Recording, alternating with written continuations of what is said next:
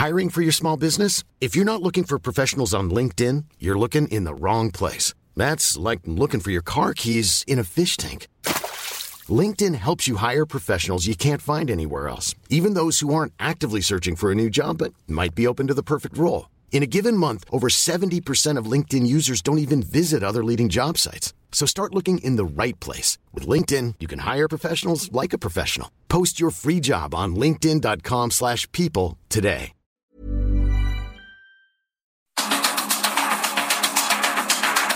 Expertos se reúnen para debatir, desmenuzar a la noticia y a sus protagonistas. Esta es la mesa de opinión de El Heraldo de México y La Silla Rota bajo la conducción de Alfredo González Castro y Jorge Ramos por el Heraldo Radio. Iniciamos.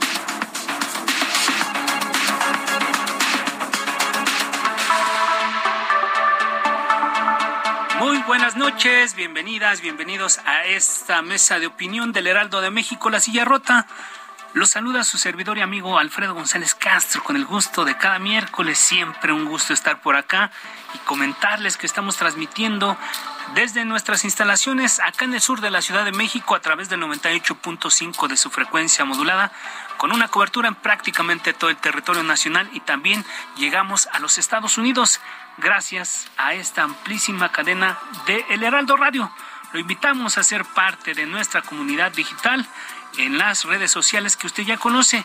Y ahora bien, como cada miércoles, saludo a mi colega y amigo Jorge, Jorge Ramos, director editorial de La Silla Rota, que nos va a platicar sobre el primer tema que abordaremos en esta emisión. Jorge, un gusto nuevamente miércoles en la noche. Miércoles, así es. Muy buenas noches, Alfredo, auditorio.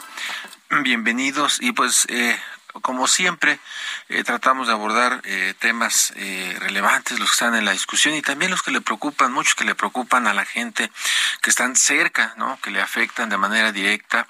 Y bueno, el de hoy, pues es uno de ellos.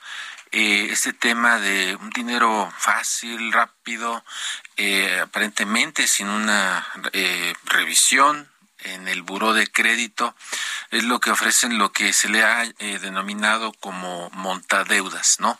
Eh, este tema que se ha vinculado con eh, en torno a las aplicaciones que prestan dinero, ¿no? En, en un año han crecido más de dos mil por ciento. En agosto de 2021 hubo 72 reportes y este año hubo un incremento de casi a 1.554 casos.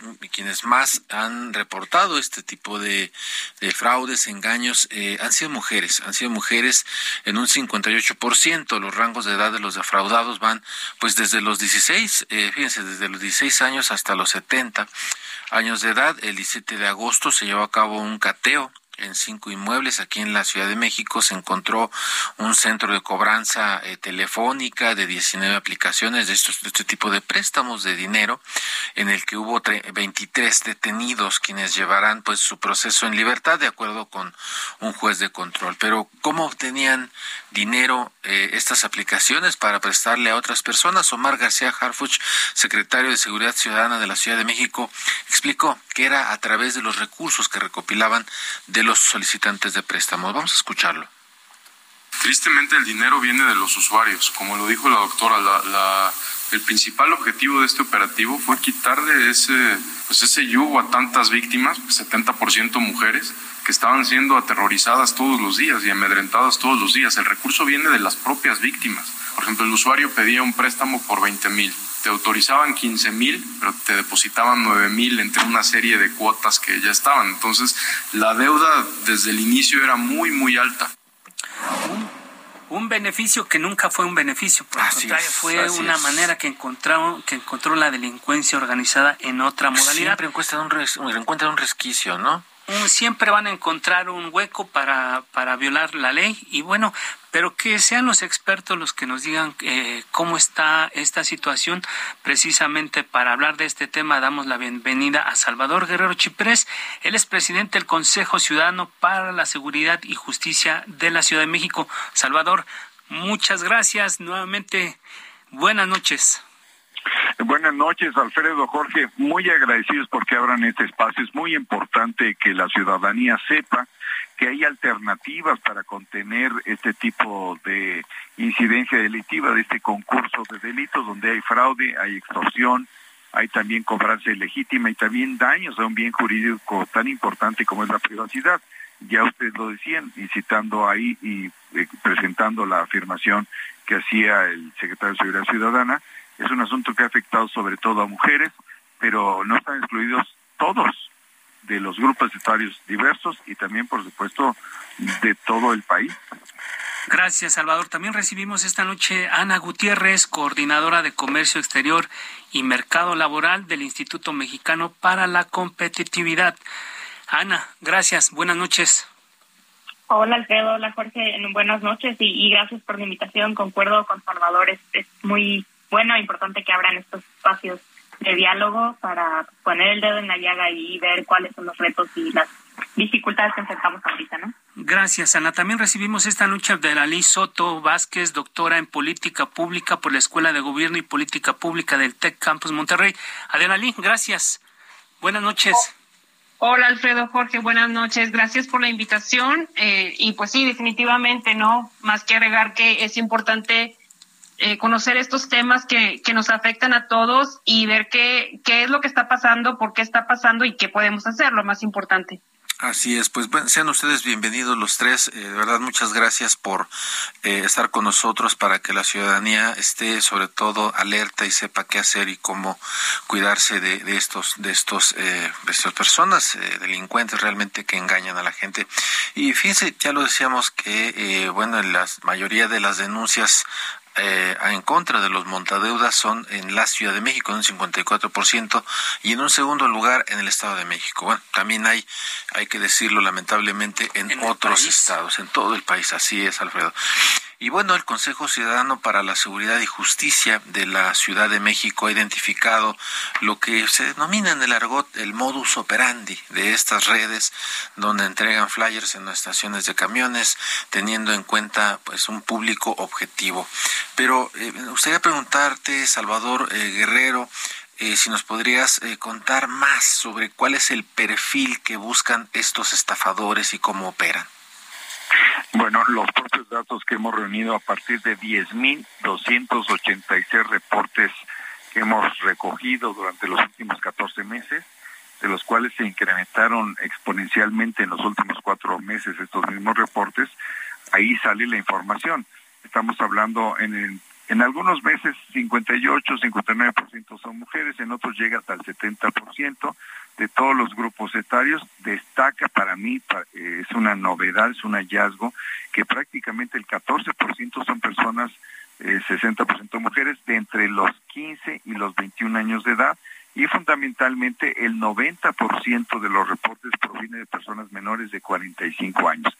Entonces, es población que tiene escasos recursos, que está en una situación de necesidad económica, que está en un mercado que ha sido afectado a nivel global y nacional por la caída del, Producto Interno Bruto de una manera muy seria, que pues se enfrenta al desempleo, que enfrenta una necesidad de liquidez inmediata y que por otra parte pues está en una pues eh, no solo en una situación de emergencia, sino que hay del otro lado un surplus, una abundancia de capital que viene de cualquier lugar del mundo y que proviene también pues de, de controversiales orígenes, voy a decir, y hay que decir esto, tampoco no todo es negativo, porque este operativo es el único que ha tenido lugar en 15 años frente a este tipo de incidencia delictiva que reúne lo que los abogados llamamos eh, concurso de delitos, donde hay fraude probablemente, extorsión, cobranza ilegítima y también daños al bien jurídico fundamental de la privacidad.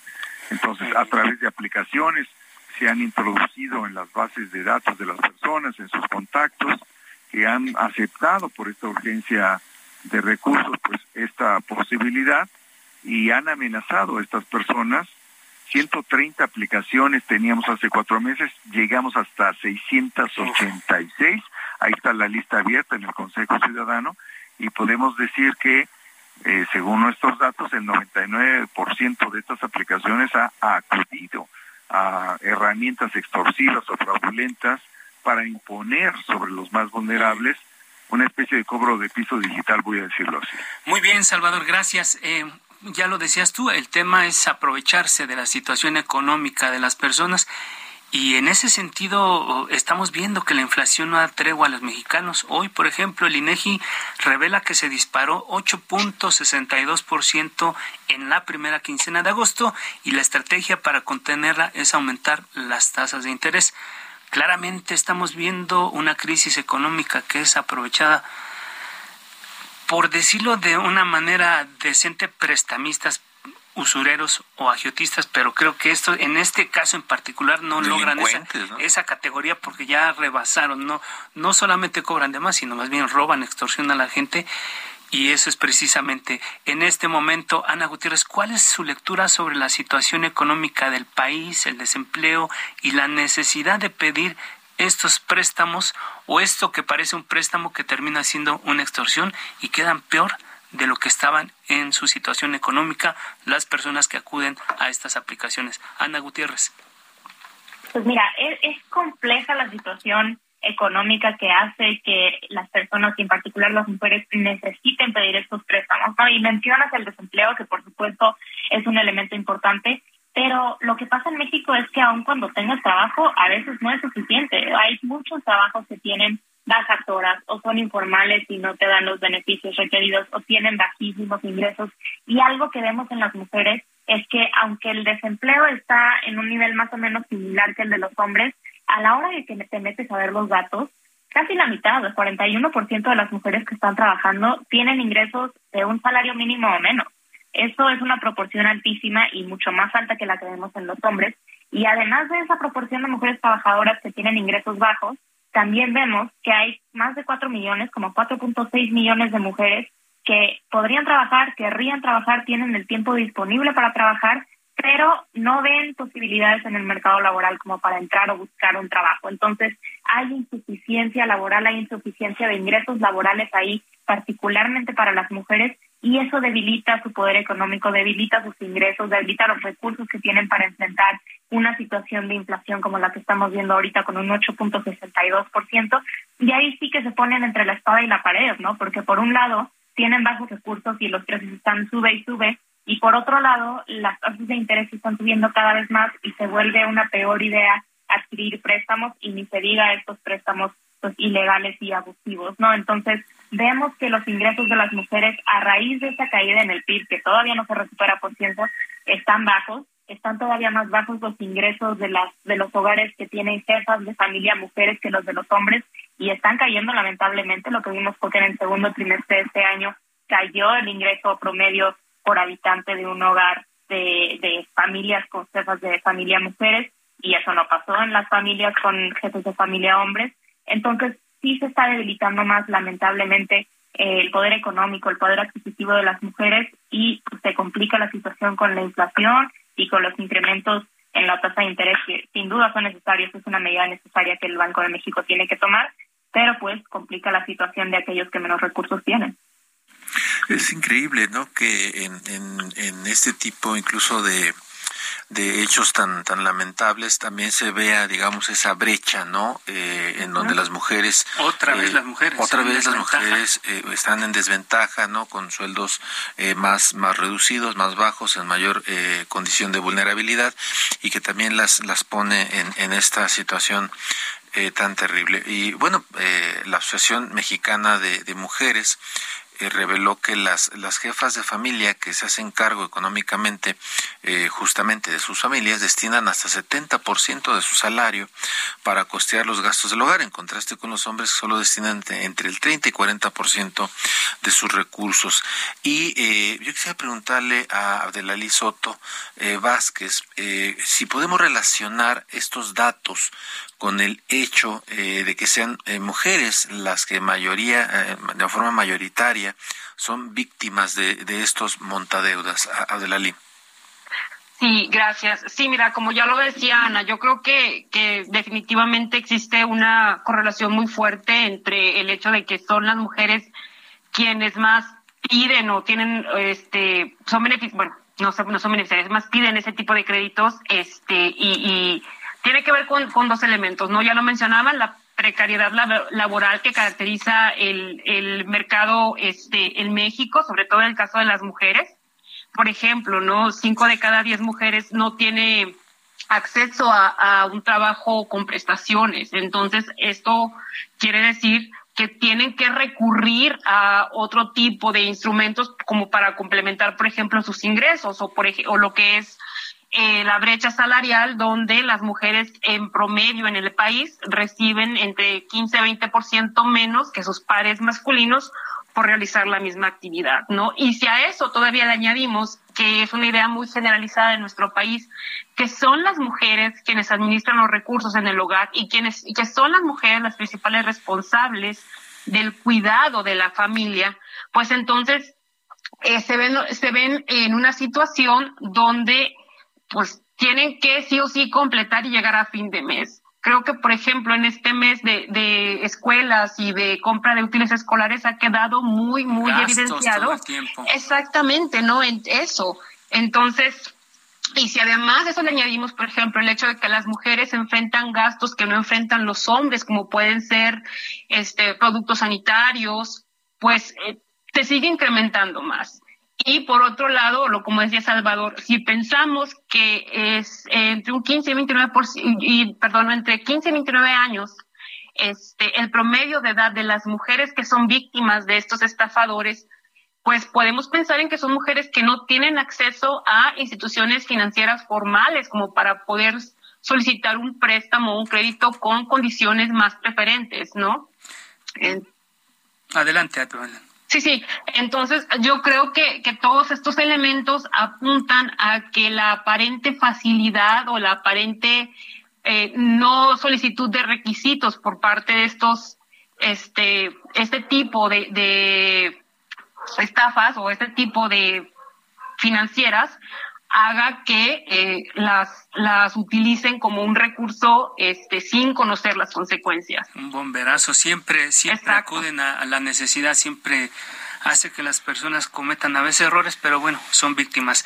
Gracias, doctora Abdel Soto. Eh, Ahora lo que toca, Jorge, amigos del auditorio, eh, a nuestros invitados también, el perfil, revisar el perfil de los empleados de los call centers, de estos call centers fraudulentos y de las víctimas. Ayer en este espacio, en la mesa de análisis a fuego lento, Eduardo Portillo, oficial de la Policía Cibernética de aquí de la Secretaría de Seguridad Ciudadana de la, de la capital, nos decía que en lo que va del año han recibido 15 mil reportes por montadeudas, ya lo decía también Salvador, esto de alguna manera fue lo que permitió emitir una noticia criminal para que la Fiscalía de la Ciudad de México pudiera ordenar cateos en los inmuebles desde donde operaban.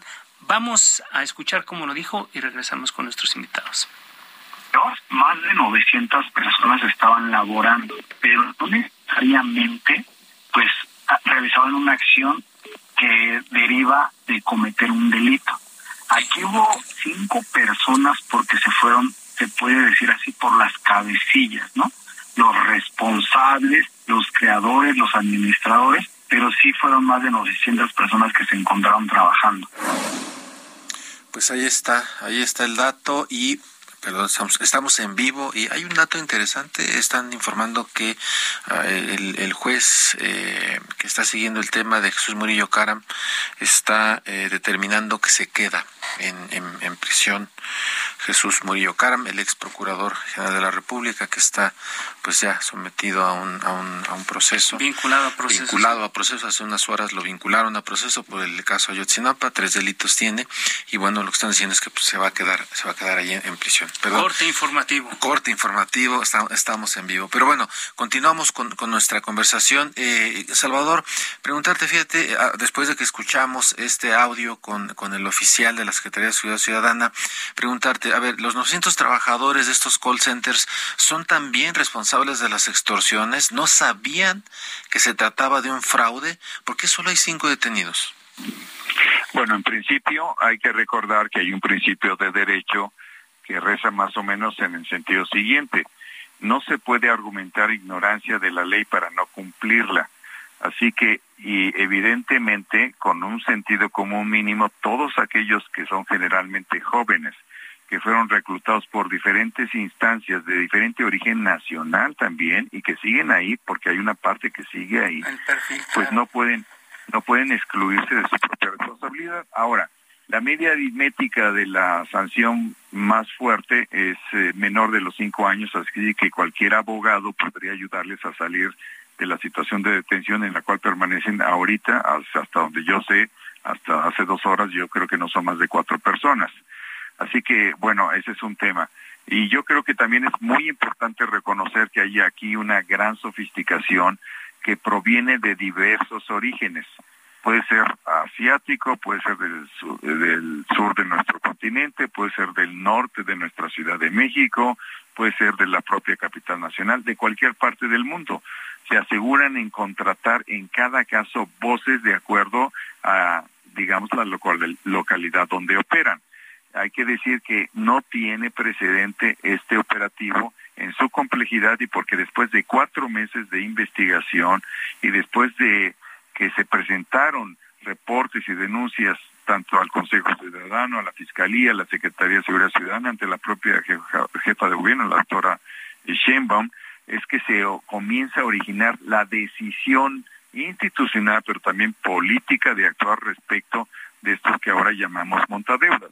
Nosotros creemos que hay cuando menos tres formas de financiamiento de estas eh, empresas, pseudoempresas o abiertamente organismos delictivos. La primera es que en muchos de los casos, aprovechándose del enorme mercado eh, laboral y de la necesidad de trabajo, les pedían a los jóvenes que querían trabajar con ellos tres mil pesos para, para un teléfono celular y entre 400 y 1500 pesos para hacer los exámenes o eh, lo que tú quieras, cursos de inducción.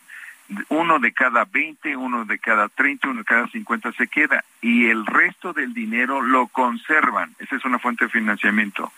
Segunda fuente de financiamiento, en muchos de los casos les piden una determinada cantidad de anticipo y luego desaparece el contacto con el cliente o la persona necesita el financiamiento. Esa es otra fuente de financiamiento. Y la tercera, que me parece muy interesante desde un punto de vista analítico, socioeconómico y también global, que es que hay un capital excedente que está flotando a nivel internacional de cualquier origen imaginable que busca cómo colocarse y reproducirse para ser, digamos, lavado o para ser eventualmente reproducido con altas tasas de interés y encuentra en muchos países, incluido México, una oportunidad aprovechándose de los más vulnerables.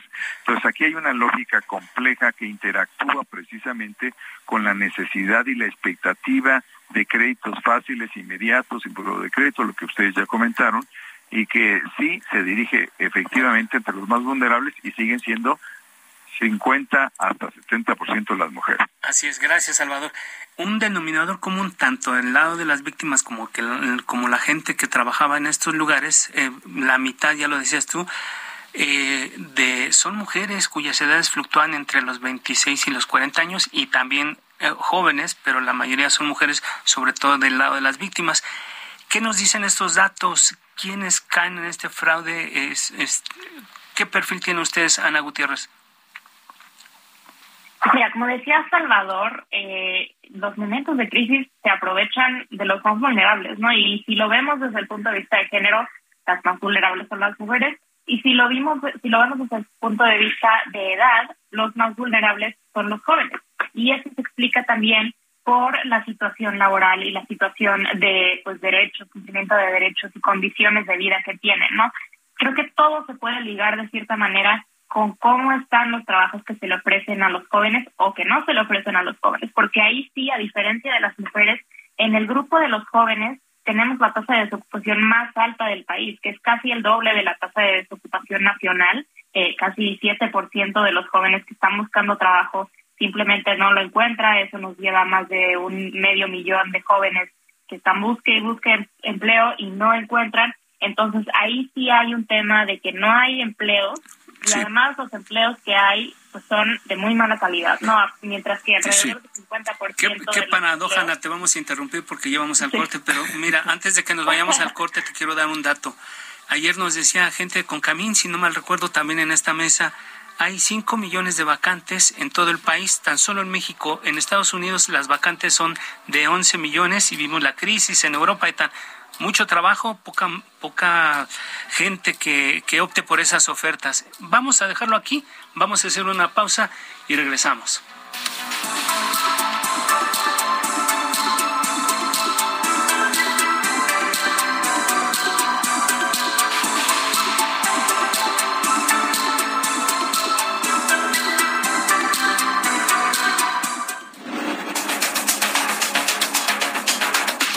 Regresamos con la polémica y el debate después del corte. No se vaya.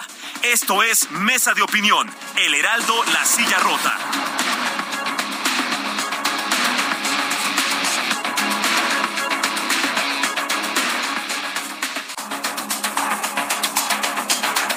El Heraldo, La Silla Rota, Mesa de Opinión. La polémica y el debate continúan.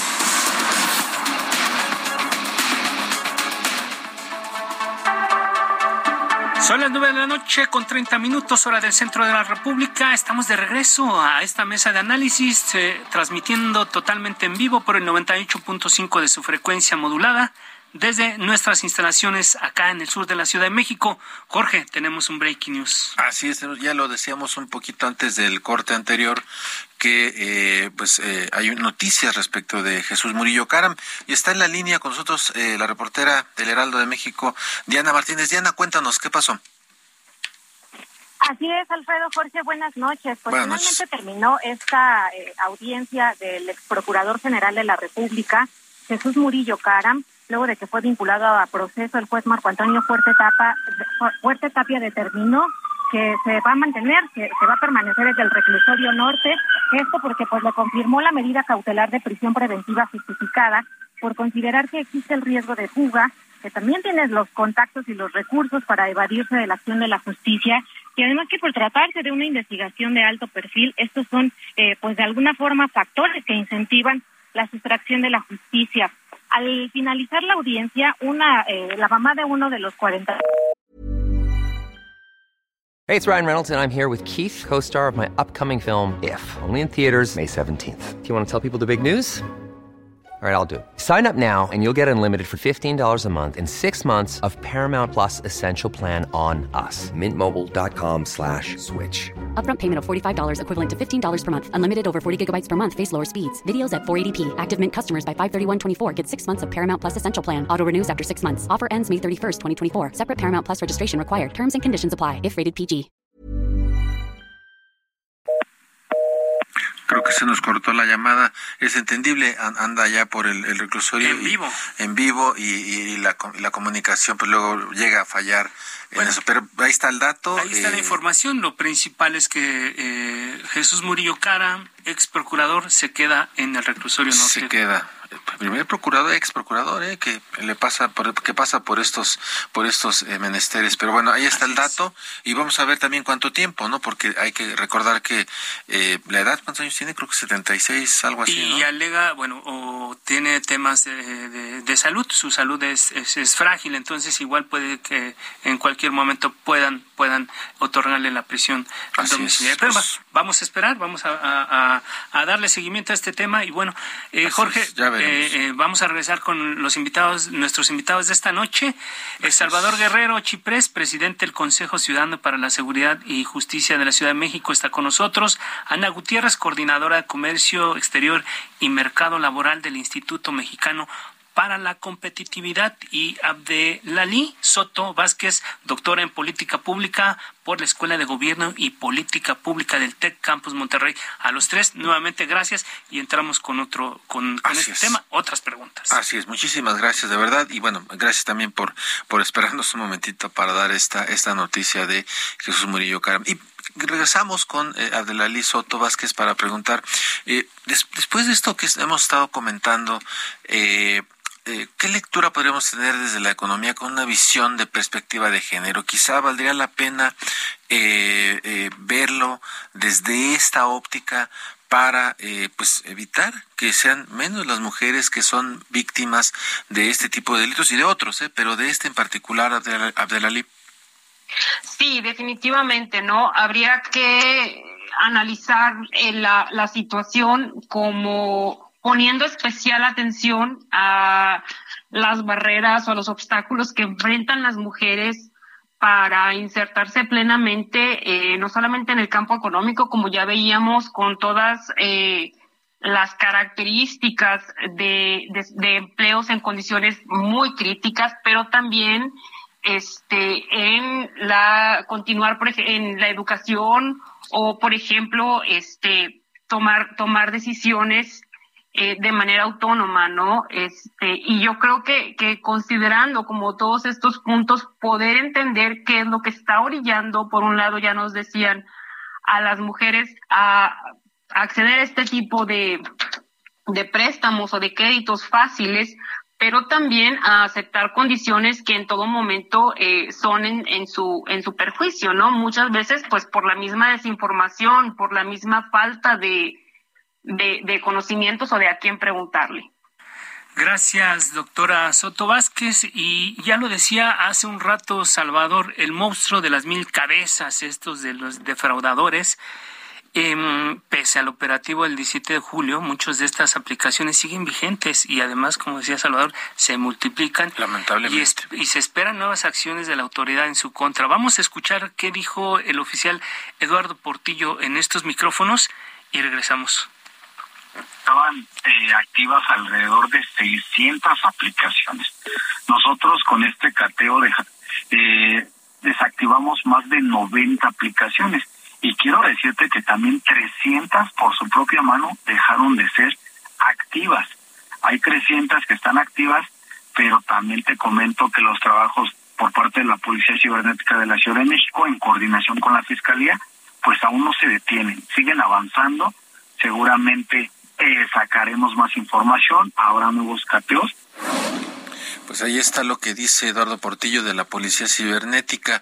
Y por cierto, creo que vale la pena el, comercial, ¿no? Eh, sigan la cuenta de Salvador Guerrero Chiprés, es arroba Guerrero Chiprés. Eh, trae tips eh, que vale la pena tener a la mano para, para tratar de, de eludir a estos, a estos delincuentes. Y justamente volvemos con Salvador. Salvador Guerrero, preguntarte, después de escuchar a Eduardo Portillo, los montadeudas pues no desaparecen, solo se transforman. ¿Cuántas siguen vigentes? ¿Tienes el dato? Está la lista en, la página del Consejo Ciudadano. Eh, llegamos hasta 686. En el momento del operativo es tal el impacto que aunque como dijo nuestro compañero de la Secretaría de Seguridad Ciudadana, eh, digamos que afecta directamente al 99, en realidad de las 686 bajan a 311. Es decir, el operativo fue tan relevante que retira momentáneamente al menos del mercado eh, legítimo y legítimo en que estas personas operan, retira a más del 55% de, de las aplicaciones. Entonces ahí te das cuenta de lo relevante que es una acción eh, concertada, que por cierto ocupó cuando menos tres meses y medio de información, de inteligencia, de investigación, y de precisión logística para el operativo que tuvo lugar la semana pasada, que insisto, no tiene eh, comparación en ninguna otra parte del mundo en este momento. Los últimos 15 años ha habido un operativo para esto que es, insisto, un delito que está ahí operando a nivel internacional. Entonces, ahí está claramente la relevancia de ese operativo. Y por otro lado, hay que decir que de estas 10.286 eh, pues reportes que comparten de todo el país para el Consejo Ciudadano sí destaca persistentemente una gran oportunidad de prevención. Sí hay que contribuir todos como comunidad nacional, con las autoridades, con los empresarios, que muchas de las cúpulas participan con el Consejo eh, Ciudadano para la Justicia, para la Seguridad y la Justicia de la Ciudad de México, pues hay recomendaciones muy básicas. Y si es posible llamar a una especie de moratoria ciudadana razonada y responsable que respeta siempre los términos de los contratos, siempre y cuando no se violenten o siempre y cuando no signifiquen incurrir en algunos de los delitos que estamos precisamente eh, alertando. Eh, y si me permites en la siguiente ronda, para no quitarle a mis eh, compañeras su turno ni su tiempo, pues eh, lo comentaré en su momento, pero sí hay que señalar que sí existe la posibilidad de la prevención, de la cautela, aún en situación de emergencia. Sí hay que restituir la conexión con el sistema convencional de financiamiento, llámese los bancos, y también con las redes de apoyo familiares, laborales, profesionales, consanguíneas que pueden existir para salir adelante. Es que creo que ahí está el tema. Este, sí, sí, creo que este caso ilustra de manera clara el papel que jugaron los medios de comunicación, porque esto surge de una denuncia en un medio de comunicación o varios medios de comunicación y la actuación de la policía capitalina es eficiente y, y detienen en parte este tipo de fraudes. Sin embargo, aquí eh, falta esta, este aro, este eslabón. ¿Se requiere un marco legal más estricto o supervisión de las autoridades financieras para evitar la existencia de estos, de estos elementos? Ana Gutiérrez, ¿qué están viendo ustedes? Perdón, perdón, te cortaste un poquito. Eh, ¿Me podrías repetir la pregunta? Que mm, si es necesario que exista un marco regulador más estricto y las autoridades financieras también tienen que intervenir porque se trata de un tema de dinero.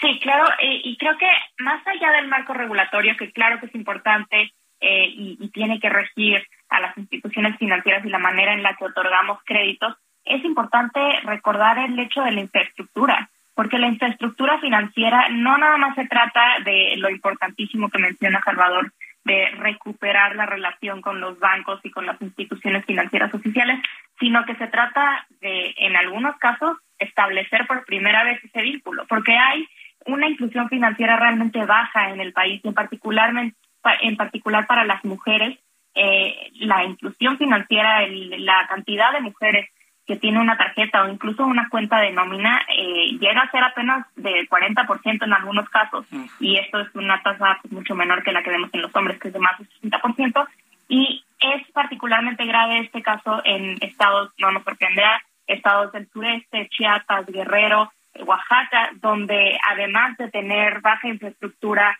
en términos de eh, sucursales y lugares donde pueden acceder a estos servicios financieros, también hay baja conectividad en términos de Internet, en términos de estas conexiones que también inhiben el acceso al financiamiento y fundamentalmente el acceso a la información, ¿no? Porque esto que dices de los medios de comunicación y el papel que jugaron en este caso, pues es una posibilidad que tiene la gente en la Ciudad de México, en Baja California, en otros estados, pero que se disminuye drásticamente a la hora de que volteas a ver a Oaxaca, a Guerrero, a Chiapas o a otros estados que llevan históricamente rezagados en México. Entonces, hay muchos casos en los que tenemos que empezar casi desde cero en la inclusión financiera, eh, particularmente para las mujeres, y eso pues es algo que requiere políticas públicas y facilitamiento para la inversión en el sector financiero y muchísimas más cosas que van más allá de la regulación.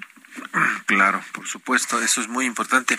Y preguntar a Abdelalí Soto Vázquez, doctora en política pública por la Escuela de Gobierno y Política Pública del TEC de Monterrey, eh, para ayudarle al, al, auditorio, eh, ¿cómo distinguir a las empresas que ofrecen préstamos eh, pues, de manera legal, regular? Aunque sean agiotistas aunque sean agiotistas, pero por lo menos que lo hagan de manera legal y regular, pues yo creo que habría que ver sobre el fondo, pero ¿cómo distinguir a eh, estas de las fraudulentas? ¿Cómo, hacerle?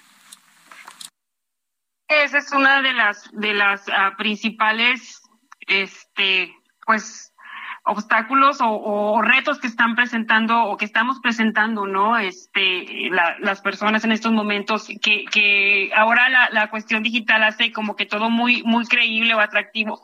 Yo creo que, que los, los papeles o los roles que juegan, eh, no sé, la Asociación Mexicana de Bancos o la Conducef, que nos brindan información sobre qué instituciones están acreditadas para ofrecer este tipo de instrumentos es, es muy importante saber que tienen una ubicación física, que aunque no es eh, a lo mejor 100% seguro, por lo menos no se desaparece tan fácil como una aplicación, por ejemplo, ¿no? O un, WhatsApp. Este, eh, este, asegurarnos bien, por ejemplo, eh, que haya un contrato por escrito, eh, si podemos tener acceso a una persona que nos que de toda nuestra confianza, que, que nos pueda a lo mejor eh, solucionar alguna, alguna duda, este, investigar a través de, de el Internet, por ejemplo, cuáles, es, si estas instituciones existen o cuál es la opinión de otras personas que se han visto este, involucradas en, con estas instituciones, eh, podría ayudarnos a distinguir un poco. Gracias, doctora Soto. Y dos vertientes. Primero, las facilidades o las complicaciones que tiene la gente para acudir a créditos formales. Eso ahí hay un trabajo importante. Y la otra es cómo establece la autoridad financiera o las autoridades financieras los candados para que puedan operar o vigilar este tipo de empresas. Pero bueno, ahí está, ahí está dos vertientes sobre el, tema financiero, cómo, cómo tendrían que participar las autoridades. Salvador, sabemos que has hablado con algunas mujeres que han pedido estos préstamos. ¿Nos podrías contar un poco más sobre quiénes son y la situación en la que se encuentran? Eh, sí, por supuesto. Eh, hay que decir que mayormente son familias, no digo personas, sino familias que tienen un ingreso menor a 12 mil pesos mensuales, que están integradas por cuatro o cinco, eh, eh, pues precisamente miembros de esa familia. Qué terrible, ¿no? Entonces, ese es primero el ingreso. Segundo, pues ya se puede uno imaginar cuál es la necesidad de ese segmento. Hay que señalar también que prácticamente nueve de cada diez de los reportes nos indican que el daño patrimonial es menor a 30 mil pesos, que es muy alto para ese nivel de ingreso. Sí hay casos de 50 mil, de 100 mil, hay uno de 250 mil y uno de 450 mil pesos de otros segmentos, pero básicamente el daño está ahí concentrado. También hay que decir, y comparto este dato con mis compañeras y con ustedes y con la audiencia, que digamos que en contraste con el fraude y la extorsión que es prevalente como primer delito a nivel continental y que implica 10.5 millones de tentativas al año, de las cuales 92% fracasan. En contraste con eso, los montadeudas se han asegurado con estos centros telefónicos que tienen aquí o en cualquier otra parte del mundo, pero que tienen efecto en México, se han asegurado de que sus sistemas de cobro sean tan delincuencialmente sostengo yo, lo cual siempre está sujeto a la decisión de los jueces, ¿verdad? Pero sostengo yo que eh, delincuencialmente operan, eh, prácticamente han multiplicado por ocho la eficiencia desde el punto de vista del éxito del, del fraude o de la extorsión. Así que mientras a nivel nacional fracasan en general los fraudes y la extorsión nueve de cada diez, en el caso de los montadeudas tienen éxito delictivo ocho o nueve de cada diez. Entonces, aquí estamos hablando de una estructura eh, empresarial, pseudoempresarial o abiertamente delictiva de baja, alta y media peligrosidad que se ha asegurado de generar estos centros de intervención, de forzar mediante la amenaza de destruir la reputación de las personas, particularmente mujeres, mayormente mujeres, no particularmente mayormente mujeres, de que su sistema de extorsión o de fraude funcione. Entonces, la relevancia de lo que está ocurriendo con este eh, pues, la preparación de inteligencia operativa de, que derivó en los operativos y las secuelas es de tal magnitud que debe orillarnos a pensar con mayor inteligencia ciudadana, y empresarial, eh, mediática y por supuesto institucional el significado de esta intervención. Claro, y eh, por eso la importancia de, de, escucharlos a ustedes para que eh, la audiencia eh, vaya, digamos, tomando nota de los detalles que ustedes están mostrando. Me parece terrible lo que lo que explicabas ahorita, Salvador, que particularmente son, son, son mujeres con, y personas con ingresos realmente bajos eh, con cuatro o cinco integrantes eh, por familia, lo cual eh, representa pues una, una necesidad pues muy grande, aunque hay algunos casos de, préstamos grandes, son realmente los menos, lo cual nos está reflejando una, una parte de, de esta terrible realidad. Y preguntarte, Ana Gutiérrez, coordinadora de Comercio Exterior y Mercado Laboral del Instituto Mexicano para la Competitividad, eh, hemos estado insistiendo mucho en el enfoque, digamos, de género y decíamos que las mujeres pues, se enfrentan, pues, ya lo decíamos, desempleo, desigualdad salarial, eh, falta de apoyo para el cuidado infantil y de adultos mayores. Eh, esto podría ser, digamos, un, un factor eh, por el que las mujeres son las principales víctimas de estos montadeudas. Definitivo, definitivamente es un factor y diría yo tal vez el factor más importante, ¿no? Porque lo que estamos viendo ahorita en este contexto de una mayor necesidad de adquirir préstamos, sea como sea, eh, es debido en parte a la inflación tan elevada que estamos viendo y al poco margen de maniobra que los hogares con bajos recursos, ya comentaba Salvador, con estos hogares con menos de 12 mil pesos al mes y hay incluso casos pues, mucho más graves con ingresos por medio de 3 mil pesos al mes, son ellos los que sufren más y los que tienen que adaptarse y tienen menos posibilidades de adaptarse ante incremento en precios y un incremento en precios tan marcado en alimentos y en cosas básicas como el que estamos viendo ahorita, ¿no? El hecho de que esos sean los precios que están subiendo más, pues pone las cosas difíciles para quienes menos recursos tienen y en el caso de las mujeres al comparar con los hombres son ellas las que menos recursos tienen. Entonces, ese elemento de las bajas de las bajas condiciones laborales, de la brecha salarial, del desempleo e incluso de las mujeres que no ven posibilidades eh, buenas para entrar al mercado laboral y por ende ni siquiera lo intentan, pues es el elemento que hace que tengan más recursos, que los hogares liderados por mujeres tengan menores recursos y tengan una mayor necesidad de acceder a estos préstamos. Entonces, ese diría yo, pues es el eje que, que nos explica de cierta manera por qué son en su mayoría las mujeres las víctimas de estos casos y pues tiene que ver muchísimo más allá del desempleo ahorita por la recuperación o de la inflación, sino pues de condiciones estructurales que pues impiden que se metan tanto al mercado laboral. Gracias, Ana. Eh, y por lo que hemos visto, la capital del país, el Estado de México y Coahuila, curiosamente, concentran el mayor número de casos. Y, yo le quiero preguntar a la doctora Abdelali, ¿por qué es ahí donde operan estos grupos y cómo es la situación de las mujeres en estos estados? Fíjate que justo me, llamaba la atención cuando, cuando leía, cuando revisaba los, los números, eh, esta situación, ¿no? Eh, yo creo que tiene que ver estuve revisando los indicadores eh, laborales de la INEGI respecto a, las condiciones de las mujeres en estos estados y pues resulta que son de las entidades que ofrecen mejores condiciones de trabajo para las mujeres, es decir, son estados, por ejemplo, Coahuila presenta eh, la tercera tasa de informalidad más baja para las mujeres eh, presenta, está en séptimo lugar en cuanto al salario de mujeres, está en cuarto lugar en cuanto a educación de las mujeres. Entonces, pero también lo interesante en estos casos es que estas entidades, y ya lo decía por ahí Ana, son entidades que tienen una infraestructura eh, institucional muy sólida. Entonces yo me atrevería a decir sin, sin, sin tener este, la certeza que son, eh, son entidades cuyas autoridades eh, tienen la confianza por parte de los ciudadanos como para hacer las denuncias.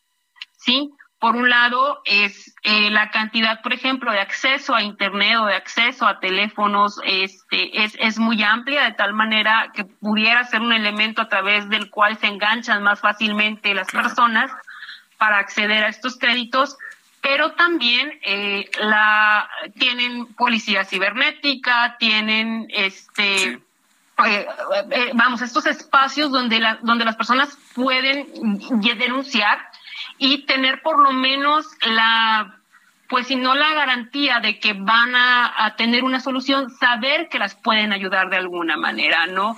Este, por ejemplo, en el caso de Coahuila, tiene una de las redes institucionales de apoyo a la mujer más sólidas en el país. Entonces, por ahí pudiera ser la explicación. Muy bien, muy bien. Pues estamos ya en la recta final y no nos quisiéramos este, despedir, nos quedan un par de minutitos. Eh, en 30 segunditos, Salvador Guerrero, presidente del Consejo Ciudadano para la Seguridad y Justicia de la Ciudad de México, tres tips que le pudieras dar a la audiencia para estar alertas. Bueno, número uno, hay un teléfono que funciona 24/7, es gratuito y ofrecemos contención emocional y guía jurídica, es el 55 55 33 55 33. recomendamos tres condiciones mm, en torno de las cuales se justifica no pagar. Uno, si solicitaron un préstamo y piden una cantidad por adelantado, pero no te otorgan el préstamo, no pagar. Si te piden un adelanto, te depositan incompleto, te cobran, no pagar. Si aumentan los intereses y modifican o acortan los plazos de manera arbitraria, como lo hemos comentado Jorge y Alfredo, o te cobran como si hubieras aceptado, pues no pagar. Hay otras tres condiciones, los invitamos a visitar la página del Consejo Ciudadano, ahí está. Muy bien, muchas gracias, Salvador Ana Gutiérrez, eh, 30 segunditos.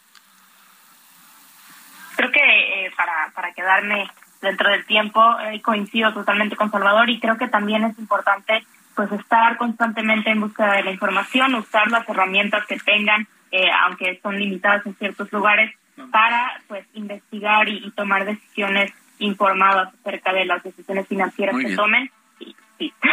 Muy bien, gracias, perdón, Ana Gutiérrez. Y finalmente, Abdalí Soto Vázquez, adelante. Breve, breve, ya dijo Ana, infórmense y pregunten, pregunten, pregunten. El que pregunta no se equivoca, eso sería. Gracias, gracias a, nuestros tres invitadas, invitados. Agradecemos mucho que nos haya acompañado en esta emisión de la Mesa de Opinión del Heraldo de México, La Silla Rota. Gracias, Isaya Robles en la información, Ángel Arellano en la producción, con el apoyo de Gina Monroy, Ulises Vielpando en los controles técnicos, Gustavo Martínez en la ingeniería. Nos vamos, Jorge. Nos vamos, no se les olvide ser felices y nos escuchamos la próxima semana.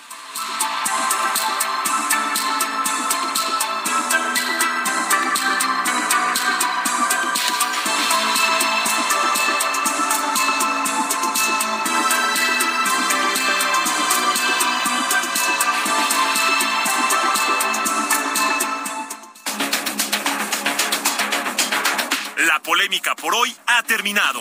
Le esperamos el próximo miércoles para que junto con los expertos analicemos la noticia y a sus protagonistas en la mesa de opinión El Heraldo de México y La Silla Rota.